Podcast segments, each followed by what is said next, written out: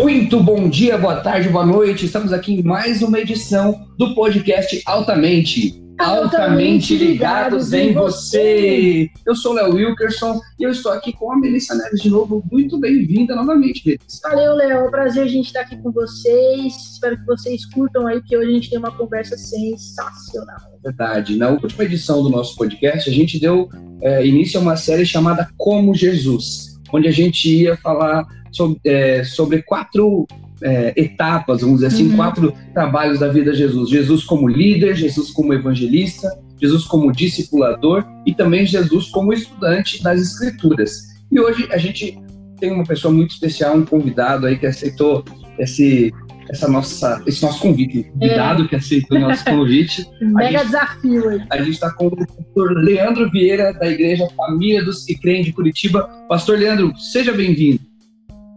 Bom dia, Léo. Bom dia, Melissa. Muito feliz de poder participar com vocês desse bate-papo tão pertinente para esse tempo. Como você disse, eu sou Leandro Vieira, casado com a Fran há 16 anos, pai do Benjamin, que tem oito aninhos, e pastor da família dos que creem em Curitiba, no Paraná. Tenho tido também o privilégio de servir a Igreja da Nação e trabalhar com a plantação e edificação de igrejas nos últimos 15 anos e terminei de escrever meu primeiro livro. Deixa eu aproveitar. Faz aí seu Vende seu livro aqui. É, terminei de escrever Léo e Melissa. É, é uma história assim, é um desafio da minha vida. Foram 20 anos sabendo que um dia esse tempo chegaria. Escrevi um livro intitulado O Evangelho Completo é uma apresentação do evangelho holística, integral, devido à fragmentação que nós temos vivido, especialmente na igreja brasileira. É, uhum. Deu muito trabalho, foram oito meses de trabalho e pesquisas diárias e está pronto. E aí, mais umas duas semanas, teremos o pré-lançamento do Evangelho completo. Estou muito feliz. Que top, parabéns! E onde o povo vai poder encontrar? Vai estar disponível só é, livraria? Você vai disponibilizar em sites também para comprar online? É. Vai estar disponível na nossa livraria, no, na loja.famíliadosquecreem.com e depois de alguns dias com o pessoal do Dizoscope, eu não sei se vocês conhecem a mobilização. Sim. É, Sim. É, eu tenho uma amizade, faço parte da mobilização Dizoscope desde o início, pude ajudar na mentoria e no desenvolvimento. Então, depois de algumas então, semanas vai estar disponível com eles também e depois em vários lugares aí, em algumas livrarias. Olha só que legal. Então, o pastor Leandro compartilhou já, né, rapidamente um pouco do, da, da, da experiência que ele tem tido com Deus, do, da oportunidade que Deus tem dado para ele de, é, de mentorear né, diversos líderes por todo o Brasil, de ajudar, a edificar a igreja no Brasil, né, dessa literatura que está aí. E o nosso papo hoje é justamente sobre discipulado. Exatamente. E aí, a gente tem aqui uma per primeira pergunta para o senhor, pastor. E a pergunta é o seguinte: qual que é o seu entendimento sobre o discipulado? Né? Você já falou aqui que o senhor tá, é, teve uma grande participação aí com o movimento do Jesus Cop, que com certeza acho que 90 e 8% do nosso público conhece o Digiscope, né? Para mim, inclusive, eu sou mega fã deles, tenho Bíblia e tudo. Se eu encontrar, se encontrar eles um dia, vou pedir um autógrafo, bem, bem tiete, assim. que bom, que bom. Vamos ter, vamos é, aproveitar, deixa a gente. Vamos ter a conferência de Juscope agora, dia 7 de setembro. Esse ano vai ser online, obviamente, devido à pandemia. É 100% gratuita. Estamos na expectativa de alcançar milhares de pessoas com o evangelho. Mas vamos lá. É, Léo e Melissa, discipulado para mim é, é um dos temas é, mais pertinentes. Sem dúvida, sempre é um tema pertinente, mas devido à atual conjectura, é, é um dos temas mais pertinentes para compartilharmos é, a ser resgatado na vida da igreja. Então, o que é discipulado para mim quase que responde todas as perguntas, mas eu vou tentar não fazer isso na primeira. Aos pouquinhos a gente vai se conhecendo e desfrutando mais da mesa da comunhão, vocês vão ver que eu sou prolixo. Então vocês me interrompam aí e dizem, tá bom, pastor? Essa pauta já era a segunda pergunta. Então, assim, se eu precisasse é, é, dar uma definição de discipulado, e falar do principal objetivo do discipulado, eu diria que a definição de discipulado é o processo é, pelo qual o caráter e a natureza de Cristo são formados em nós. A gente vai discorrer o assunto, vamos poder olhar um pouquinho melhor o que as escrituras falam disso, compartilhar experiências, mas eu diria que esse é o ponto essencial do discipulado. E o discipulado, como um, um meio para a vida da igreja, é a única forma de resgatarmos a centralidade de Cristo na igreja. É isso aí. É, por quê? Porque o discipulado, ele não é a respeito do discipulador, sendo esse um crente mais maduro na relação, ou do discípulo o discipulado é a respeito das virtudes de Cristo, da pessoa do Cristo. Então, o discipulado bíblico é a única forma de resgatarmos a centralidade de Cristo na igreja. E o objetivo principal do discipulado é que Cristo seja formado em nós. Essa é a chave do discipulado. Então, assim, a resposta, depois de muitos anos envolvido com a vida da igreja, eu estou já há 17 anos servindo tempo integral e, e há 19 anos, eu tenho 20 anos de história com Cristo e eu costumo dizer que eu não me lembro de ter sido um crente nominal ou um frequentador de igreja. Eu até gostaria de saber como é isso, assim, como é só frequentar uma igreja. É, só, só, só ouvir falar, né, pastor? Oi? Só de ouvir falar nesse negócio de ser crente frequentador, isso, só de ouvir falar. Isso, é só de ouvir falar. Eu gostaria de ter uma experiência, brincadeira. É, mas assim, é, a, o ponto principal do discipulado é, é, é formar Cristo e não formar líderes ou desenvolver a vocação. Então, deixa eu explicar uma coisa que eu sempre compartilho com a rede de igrejas que nós apoiamos e com a nossa comunidade de fé e com as pessoas que caminham comigo nessa relação. Primeiro, o discipulado ele é uma relação entre um crente mais maduro e um crente no início da jornada ou é, mesmo já maturado, porque eu creio que em diferentes níveis todos nós precisamos de discipulado. Verdade. É, então, mas um principal erro do discipulado é que nós usamos discipulado para formar líderes, mas discipulado hum. é para formar Cristo. Eu creio ah. que vocês lembram-se da referência quando em Atos 11, 26, a Escritura diz: Ora, em Antioquia, os discípulos foram pela primeira vez chamados cristãos. Ok? Então, uhum. o discipulado alcançou o seu objetivo pleno. Eles eram a imagem, a semelhança, a materialização, o Cristo encarnado. Então, discipulado não é para formar líderes, discipulado é para formar Cristo. Então nós é sempre encaramos o discipulado como um meio de levar as pessoas a desenvolverem sua vocação, seus dons, seus talentos, etc. Embora isso seja parte, o alvo, o alvo objetivo é o desenvolvimento da natureza do Cristo. Então, é, eu me lembro de uma história, já para a gente compartilhar um pouquinho. Eu estava uhum. no estado do Espírito Santo e uma das comunidades de fé que nós apoiamos lá, pastor muito amado, querido, E ele estava num processo de transição com a igreja, é, vindo assim é, de muitos fatores.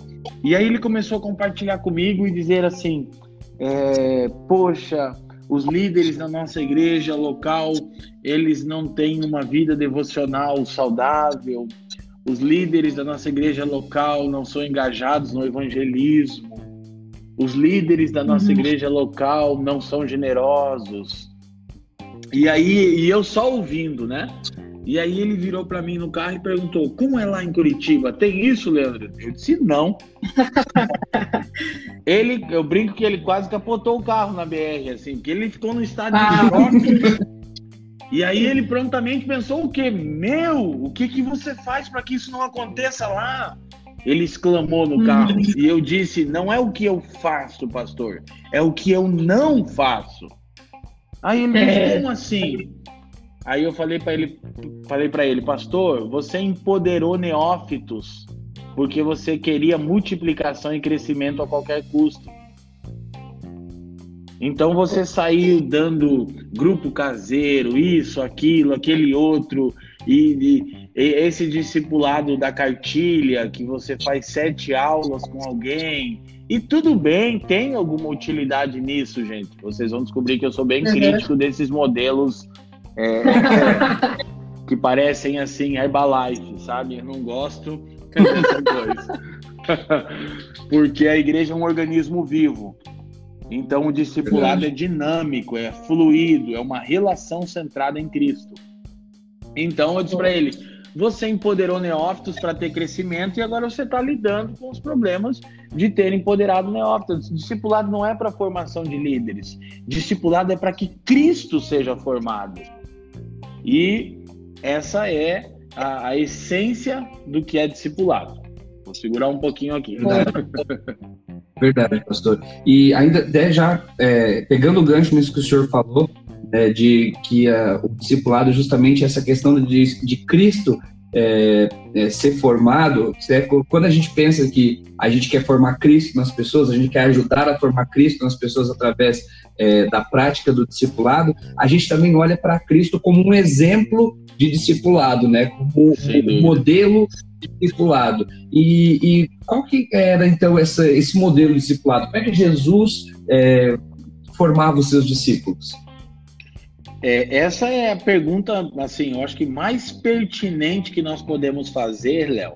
Nós precisamos sempre partir desse pressuposto de olhar para aquilo que Cristo fez. Então, é, nós temos duas escrituras que me vêm à mente. A primeira é, é, é a escritura mais célebre, Mateus capítulo 28, verso 19 e 20, né? O Senhor após ter declarado que toda autoridade havia sido dada no céu e na terra a ele, ele disse, portanto, indo, façam discípulos de todas as nações, é, batizando-os em nome do Pai, do Filho e do Espírito Santo, ensinando-os a obedecer tudo que eu vos tenho ordenado.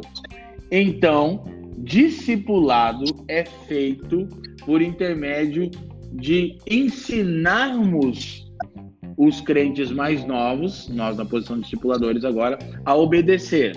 Então, essa é a dinâmica básica. Façam discípulos, ensinando-os a obedecer tudo que eu vos tenho ordenado. Agora a pergunta é: como Jesus fazia isso? Essa é a nossa pauta. Quando nós vamos para o texto de Atos, capítulo 1, versículo 1, e a minha expectativa é que as pessoas que acompanharam o podcast nunca mais esqueçam do que eu vou dizer agora, não porque eu estou dizendo, mas porque são as Escrituras. Lucas escreve. Já, já, é, fica aí, né, pastor, para eles pegarem um caderninho, caneta, agora, anotação. É, isso é chave. Então, quando Lucas escreve Atos, ele diz: escrevi o primeiro tratado, Atos 1:1, ó Teófilo, relatando todas as coisas que Jesus começou a fazer e a ensinar. Ponto. Jesus primeiro fazia, depois ensinava. Essa Isso. é a metodologia de discipulado de Jesus. Eu me lembro quando Atos 1.1 foi aberto para mim pelo Espírito. Eu já havia lido as Escrituras, mas eu me lembro quando, talvez há uns 14 anos atrás, esse texto caiu no meu homem interior. Escrevi o primeiro tratado ao Teófilo acerca de todas as coisas que Jesus começou a fazer e a ensinar. Jesus primeiro fazia, depois ensinava. Verdade. Então, verdade. E pode falar. Não, é, eu só ia comentar, pastor, justamente que é, a, gente no, a gente no PACE tem justamente essa visão. A gente tem até uma frase que a gente é, passa para os nossos missionários, para os nossos aprendizes, né, que, é, que é uma das dos pilares né, da nossa organização, que a gente fala que a, o discipulado ele vai além da educação para a experiência. É, se a gente olhar para o modelo de Jesus, é, quando ele foi multiplicar os pães, por exemplo, ele, não, ele poderia só ter dito, ó, aparece pão aí, estralado os dedos, e aparecia, mas ele fez os discípulos participarem junto. Né? Ele Exatamente. falou para Felipe, e aí, o que a gente vai fazer? Né? Ele demonstrava, né? ele dava uma experiência do reino para os discípulos, depois fazia eles refletirem a respeito daquilo, para então eles tirarem um aprendizado, bem como o senhor falou nessa, nessa explicação chave aí de Atos 1. Perfeito, perfeito, Léo. E é exatamente isso. Então, o discipulado ele é uma relação onde eu me torno uma referência para o discípulo. Então, assim, nós temos muito cuidado com expressões como meu discípulo, seu discípulo. É, é, é, é, é um consenso nosso aqui em Curitiba, na família dos que creem, não usarmos esses tipos de terminologias. Porque o Brasil uhum. já sofreu muito com estruturas de discipulado que são controladoras, que acabam se tornando manipulação. Então, o discipulado, na verdade, é quando um crente maduro chama um nascido de novo para uma amizade, para uma relação centrada em Cristo. Então, como eu discipulo na prática as pessoas? Chamando elas para o meu dia a dia. Eu naturalmente no começo da caminhada, mais novo e porque tinha recebido isso, é, eu discipulava naquele modelo de sentar e ensinar as escrituras. E eu faço isso uhum. ainda, é uma parte, sem sombra de dúvida. Mas hoje, é, o maior tempo que eu dedico ao discipulado é chamando pessoas para o meu dia a dia. Para que eles vejam o tipo de marido que eu sou para Fran, o tipo de pai uhum. que eu sou para o Benjamin, o tipo de cidadão uhum. que eu sou para minha cidade. Então, Jesus primeiro fazia e depois ensinava. Essa é a metodologia de discipulado. E pegando aqui um gancho, é, porque eu acho que encaixa aqui, na verdade a gente tem tido um crescimento numérico. Essa é uma, uma das razões pela quais eu escrevi o livro Evangelho Completo. Tratei muito disso e a gente tem tido um inchaço no número de cristãos evangélicos no Brasil. Mas a conta, a conta não fecha, Léo e Melissa. Por quê? Porque os mais otimistas falam em um número superior a 50 milhões de cristãos evangélicos. E uhum. eu não uhum. estou mencionando os cristãos de matriz católica, que poderiam e deveriam Sim. ser mencionados. Aí a conta é muito maior. Mas Uhum. Como podem haver 50 milhões de pessoas que afirmam ter nascido de novo e terem em si a natureza do Cristo de Deus, e esse país nunca ter sido tão corrupto, caótico e desigual? Verdade. Então, Verdade. a grande. Fecha. Pode, pode falar, Vinícius. Não, de fato a conta não fecha mesmo, né? Exatamente. Exatamente. Desculpa porque eu interrompo, porque eu tô com um delayzinho aqui para vocês. Aí quando falo, eu escuto um pouquinho depois. Me perdoem Não a delicadeza. Então é o seguinte: é, um bispo anglicano do Recife, que já partiu para o Senhor, ele certa vez, Robson Cavalcante, ele certa vez disse que a falta de pertinência do protestantismo no Brasil chegou a tal ponto que se o arrebatamento acontecesse hoje, a sociedade brasileira demoraria uma semana para notar que os crentes não estão mais aqui.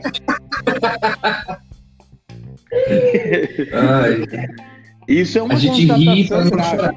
É, pronto, você lembrou minha mãe agora, Léo. Essa é a frase das mães, Tem que rir é para não chorar.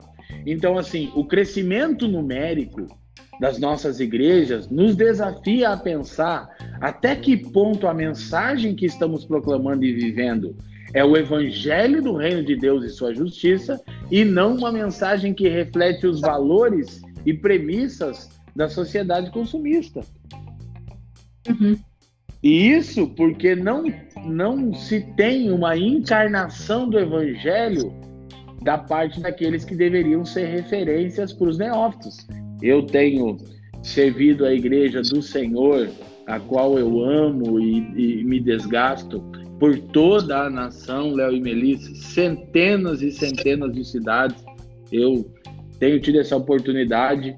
E a grande verdade é que nos últimos 10 anos, e mais especificamente nos últimos 5, eu estou em estado de choque com a condição dos cristãos evangélicos do Brasil. É, eu não quero ser um profeta do caos, não é isso. Eu tenho dado a minha vida no discipulado e no ensino saudável das Escrituras, tenho me esmeirado para servir os santos, visando o aperfeiçoamento. Todavia, eu tenho estado em estado de choque, porque a condição dos evangélicos no Brasil é deprimente. E qual é a razão? Uhum. A ausência de discipulado bíblico. Quando tem discipulado, na maior parte das vezes, é uma mera tentativa de desenvolver pessoas para que eles funcionem dentro de um sistema de crescimento. Então, uhum. assim, que gera fadiga, que gera desgaste.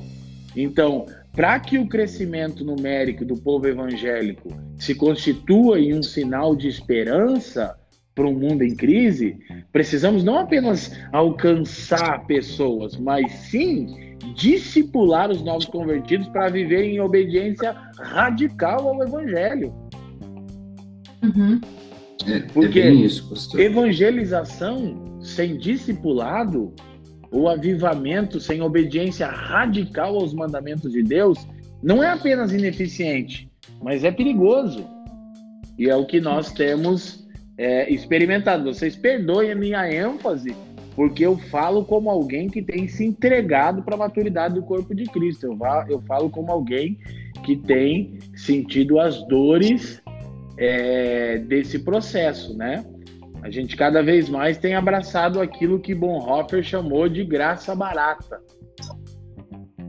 É.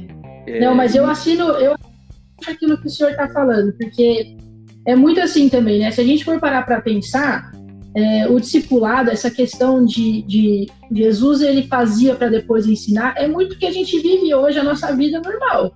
Né? Ou no neném nasce, a gente faz as coisas para ele, a gente mostra as coisas para ele, daí ele aprende, daí ele, daí ele vem e faz igual. Então, por que, que a gente quer fazer as coisas de uma maneira estranha, né? Vamos dizer assim, uma, é. a gente é. quer inventar a moda. Né? Eu acho que é muito isso. Às vezes a gente quer a gente se acha autossuficiente, fala, não, já aprendi, eu já sei como é que é, mas eu vou ensinar do meu jeito aqui, vou fazer de um outro jeito. A gente inventa uma outra maneira, sendo que a maneira que Jesus fez é tão simples, é tão direta e reta e super funcionava, né? A gente fica aí caçando pelo em ovo para achar uma maneira diferente e sempre bate com a cabeça na, na, na parede, porque nunca dá certo. A gente até tinha, eu até tinha uma pergunta para te fazer, mas você já respondeu aqui, né? Que era qual que seria o conselho Falei que eu gente. Não, mas é, eu vou só, eu vou só pontuar aqui para o pessoal é, lembrar bem, enraizar isso bem assim na, na, cabeça, porque a pergunta era qual, qual que era o conselho assim da gente, de um líder, né, de uma pessoa que está nessa posição é, de discipulador, o que, que ela tinha que fazer para de uma forma mais efetiva, né, para formar discípulos de Jesus. E é isso que o senhor falou, né? O senhor deu seu próprio exemplo. A gente, o senhor, o senhor mostra para as pessoas na prática, primeiro quem o senhor é, como que o senhor é, lida com os seus problemas, como que o senhor lida com a sua família, como o senhor lida com a sua igreja, para que as pessoas olhem isso primeiro e aí sim o senhor poder ensinar a partir daquilo que o senhor já está mostrando. Eu tenho uma frase que ela é muito ela faz muito sentido, assim, né, nessa hora. É, as nossas ações, elas falam muito mais do que as nossas palavras. Sim. Se a gente não estiver agindo da forma que a gente está falando, o que a gente está falando não, não vai valer muito. É, perde a credibilidade, perde a né? credibilidade. Porque a, a gente, se a gente proclama algo, mas as nossas ações dizem, dizem o contrário aquilo que a gente está proclamando, né? Não aquilo que a gente está falando, dizendo que tem que ser, acaba perdendo o sentido, né? Uhum. Sem dúvida. Mas é, tem duas coisas importantes a se falar, Melissa, é, a respeito disso ainda, de, de conselhos práticos é, para esse processo de discipulado. É, o primeiro, e, e, e, e por mais óbvio que soe, ele é um erro que frequentemente eu vejo as pessoas cometendo, é que o seguinte, para que alguém seja discipulado, em primeiro momento, essa pessoa precisa ter nascido de novo. Então, então, no começo da minha caminhada, é, na comunidade que, na igreja local que eu fazia parte, na denominação que eu fazia parte, é, se funcionava um, um determinado modelo de, de, de, reuniões nas casas e, e, e de discipulados, etc, coisa e tal. E, e assim, uh, você tem um inchaço muito rápido porque você encoraja as pessoas a ficarem ali atrás e tal, tal, tal. Só que aí quando você ia para o discipulado, é, por exemplo, é, eu e eu me envergonho de falar o que eu vou falar, mas é minha história para testemunhar, né, Léo? É isso aí. eu pastoreei jovens é, por muito tempo e na minha época é, e era muito, estava muito forte isso. Estou falando de duas décadas atrás a questão dos eventos temáticos, assim. Quer dizer que nós hum. fazíamos culto de jovem de tudo quanto é modelo que vocês imaginarem. Culto do reggae, Sim. culto do rock, culto do pop, culto do country, rave gospel. é deprimente, mas eu passei por isso. Então, e o que acontecia? Esses eventos eles atraíam multidões de jovens, porque eram os crentes descolados, cara, entende? Diferentes, etc, coisa e tal. Mas eles eram carentes de evangelho. Eles trabalhavam em cima de metodologias. Então, assim, é, isso agora tem acontecido. Eu, eu, é, eu sou pesado de língua, Léo e Melissa. Vocês vão perceber isso, mas assim, esse é um peso de alguém que ama o Senhor e tem uma paixão profunda pela maturidade e edificação da igreja. Então, assim, por isso que eu não perco a oportunidade de tempos como esse com, com vocês para ser assertivo na fala. Então, o que acontece? Não, se trabalha muito em cima disso e se atrai pessoas, mas o que está sendo chamado de avivamento, na verdade, é só o despertamento do espírito pós-moderno é a igreja cool, entende? É um modelo é, americano, americano de igreja. É, e Sim. tem muitas igrejas saudáveis nos Estados Unidos, sem dúvida. Eu sou um, um, um exímio estudioso da, da boa teologia americana, mas tem muita coisa ruim. E o brasileiro Sim. acha que se você falar em Jesus Name, pronto, cara, uau, uau incrível, cara, muito forte. é mais né, assim. É, então assim, falou com sotaque aqui no Brasil, o nosso espírito tupiniquim já se rende, né? então assim, a gente fica importando essas coisas e fica é, e, e, sem perceber que é carente de evangelho. Então, nós fazíamos esses tipos de eventos e não tinha o evangelho. E aí depois nós íamos para uma relação discipulado e aquilo se tornava uma relação doentia. Por quê? Porque a pessoa não havia sido salva, mas ela havia gostado do movimento, do jeito de se fazer igreja. Então a chave é não podemos discipular alguém que a palavra ainda não converteu.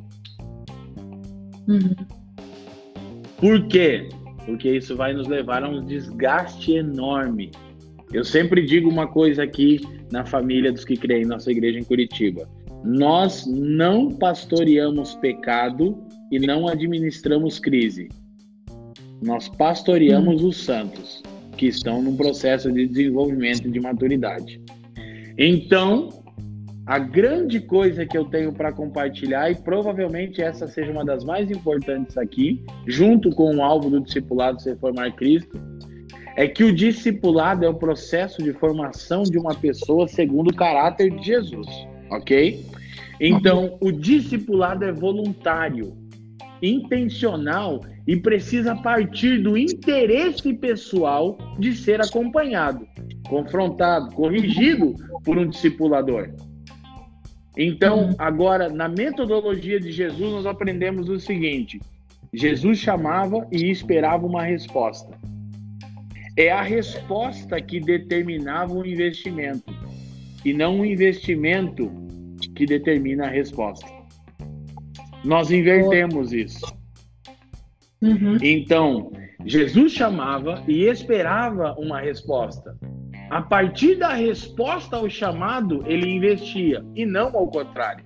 É a resposta que determina o investimento, não o investimento que determina a resposta. Não é o quanto eu insisto, não é o quanto eu me esforço, é o quanto alguém responde ao evangelho. E ao desejo de ser acompanhado e alinhado. Porque senão vai ser um processo extremamente desgastante e no final não vai dar certo.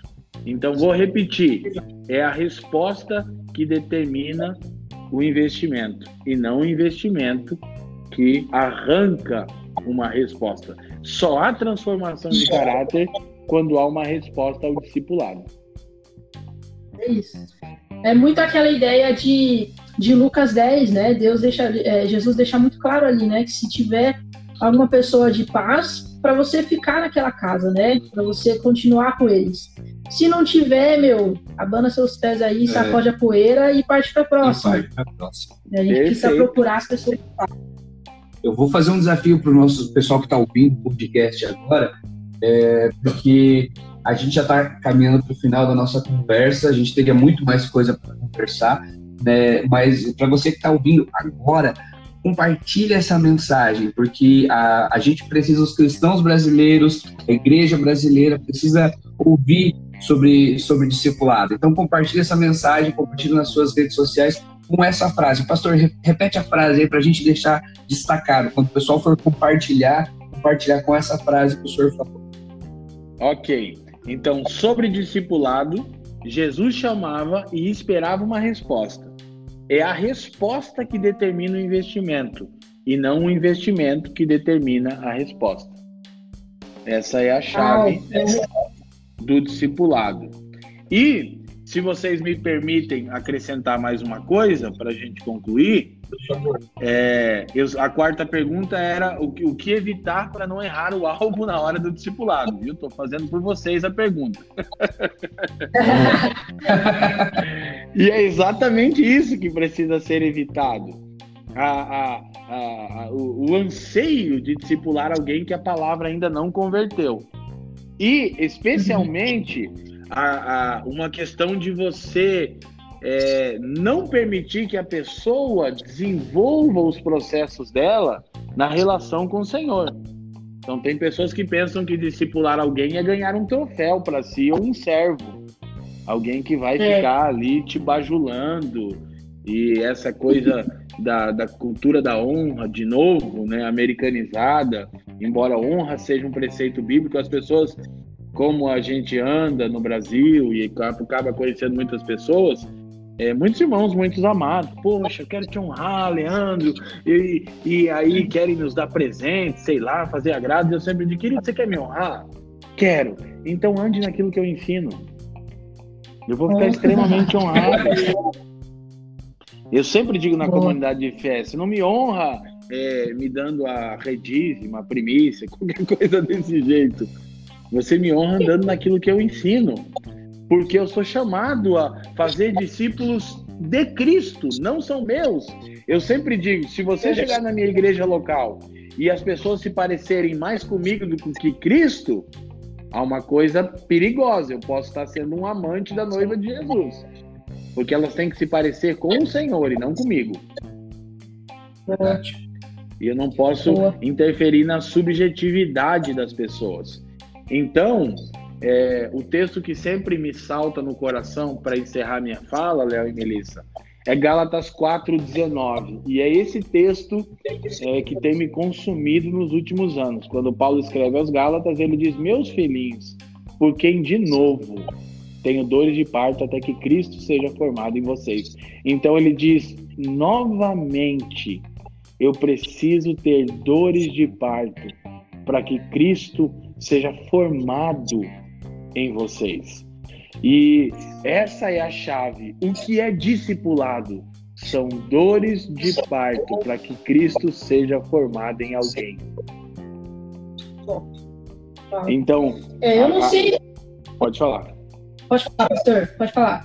Não, então eu concluo sempre dizendo o seguinte: como que eu sei se eu estou discipulando alguém? Eu respondo: se você nunca sentiu dores de parto para que Cristo fosse formado em alguém, você não tem um ministério. Talvez seja apenas um hum. hobby ou uma profissão. Porque discipulado uhum. e ministério são dores de parto para que Cristo seja formado.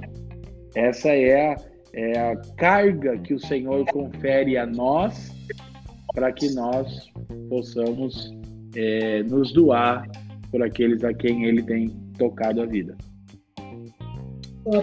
Eu não sei, eu não sei o resto do povo, não sei o Léo aqui do meu lado, mas o que eu sei é que eu aprendi mais do que qualquer pessoa na minha vida inteira. Eu aprendi em um pouco mais de meia hora. Com certeza. É, vários, várias verdades, vários tapas na cara que são necessários para a gente poder tomar é, atitudes certas, né, na direção certa, né. Então eu sei que uma frase que pegou assim bastante para mim, eu estou pensando nela desde a hora que o senhor falou, é essa relação de discipulado não é sobre é, ensinar as minhas metodologias ou coisas do tipo, né? Não é sobre, não é sobre eu, não é sobre a minha pessoa, não é sobre aquilo que eu sei ou deixo de, de saber, mas é sobre sobre Jesus, é sobre a gente é, ensinar a vida de Deus, é sobre a gente cravar Jesus Cristo na vida das pessoas. Então essa, essa vai ser a minha frase de efeito aí pro, pro dia em relação a esse aprendizado que a gente teve aqui. Que bom. é, Graças a Deus. Falando a respeito do, de Gálatas, e me veio à mente a passagem de 2 Coríntios 12, onde Paulo fala que ele fica, vai ficar contente é, em gastar e se deixar gastar né, para formar Cristo, para ajudar aqueles que ele estava ensinando. Né? Eu lembro de uma vez que minha sogra, a pastora Beni, se a senhora estiver escutando, um beijo, é, ela, falou, ela falou sobre isso, que ministério, que discipulado é uma lixa, né?